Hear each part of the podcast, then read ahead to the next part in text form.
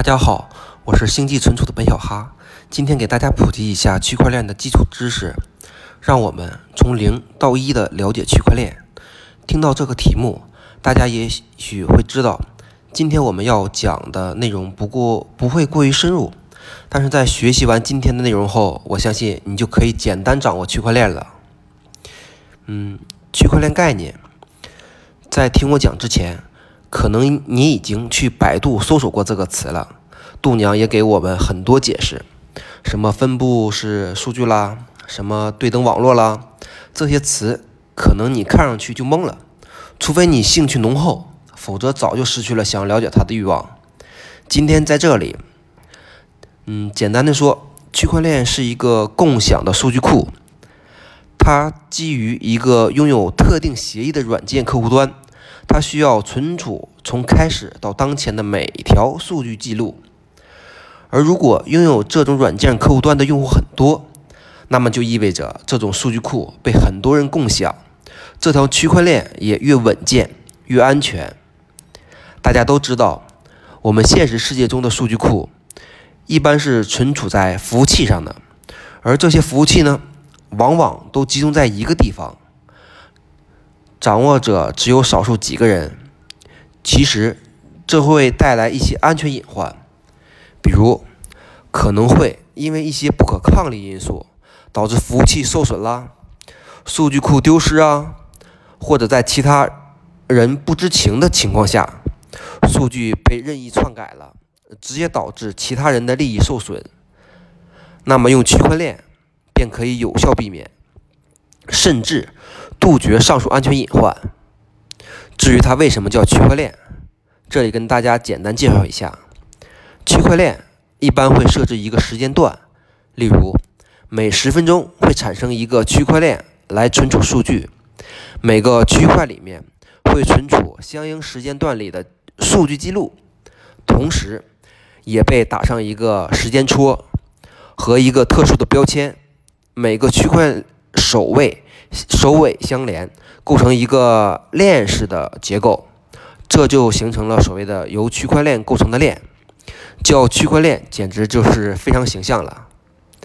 那么，可能有人就有疑问了：区块链这种数据库有什么特别之处？不要着急，我会在下面一一给大家讲给大家听。区块链的特点一：信息的公开性。第一个是区块链的公开性。我们刚才提到过，区块链是一个共享的数据库，同时这个数据库是每个用户都可以通过客户端查看他所记录的相关情况的，并且每个人都可以通过客户端一同参与到为区块链做记录的工作之中。二、信息的不可篡改性。那数据既然是共享的，是不是谁都可以乱改呢？这正是我要说的区块链的第二个特性——不可篡改性。这也是区块链串联机制带来的一个优点。每个区块链都会被打上特殊的标签。如果你通过技术手段改变过去已经发生的某条记录，这将使得它后一个区块的标签发生改变，会成为不可认可的孤链。就像原本所有人都拿着同等长度的棍子。你把棍子折短，一对比就会被这个检查机制发现了。三、共识机制。第三点是区块链的共识机制。通过上面的描述，我们了解到区块链之前的数据一旦被篡改是会被发现的。那么区块链诞生时会不会出现什么问题呢？比如因为网络延迟等问题，其他人都更新了同一个区块。也就是在原有的区块链上增加了长度，而我还没有更新，出现了区块链长短不一的情况，那又该怎么办呢？基于同一共识机制下的软件客户端中，长度最长的那条链会被认为是主链。如果发现你没有更新完毕，不要怕，认准主链，然后等待区块更新完毕就可以了。之所以这么做。是要以一种经济的手段来控制风险，因为主链的成本最高，被大多数客户端所认可。这种共识机制也贯穿整个区块链系统，保证了信息的准确性。四、建立信任机制，去中心化。事实上，区块链解决的最核心根本问题就是信任问题。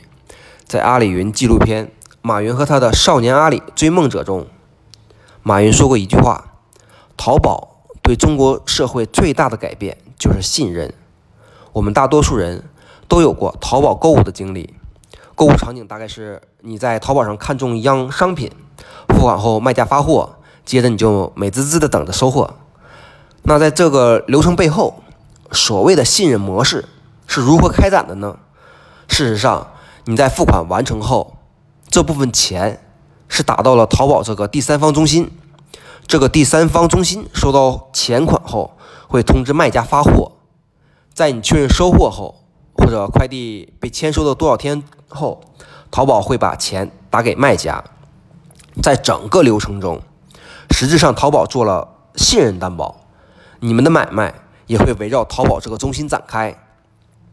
那么，如果在区块链上进行这笔交易，你只需要和买卖家交换钱和商品，然后双方都确认完成了交易就可以了。问题是，还不用担心泄露自己的个人信息。根据我们上述提到的区块链的其他特性，可以完全放心和陌生人进行交易。区块链从根本上解决了信任的。机制问题，它可以实现点对点的直接交互，不需要任何第三方进行信任背书，使得交易过程更加自主化和简单化，一定程度上排除了被中心化代理控制的风险。嗯，下面讲一下区块链的简单应用。我们刚才说了区块链的这么多优点，那么它有什么应用吗？众所周知的数字资产。我就不做过多介绍了。这里我们简单讲一下智能合约。智能合约就是一段计算机执行的程序，满足条件便会自动执行。加入区块链技术的智能合约，可以避免诸多恶意行为，对合约正常执行的干扰。举个例子，你公司有一份涉及用户信用及欺诈风险的黑名单。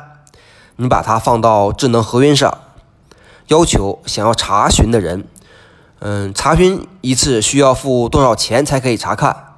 那么合约只有在收到相应金额的前后，才会给对应人查看权限。这样一来，你不用担心看了名单的人不付钱，有需求的人也不用担心付了钱你不给看名单了。你看是不是有了智能合约，事情就变得简单多了？今天我要讲的内容就讲完了，希望我今天讲的内容能让大家对区块链有个初步的了解。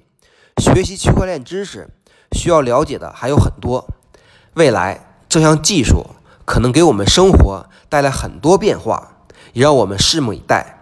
谢谢大家收听。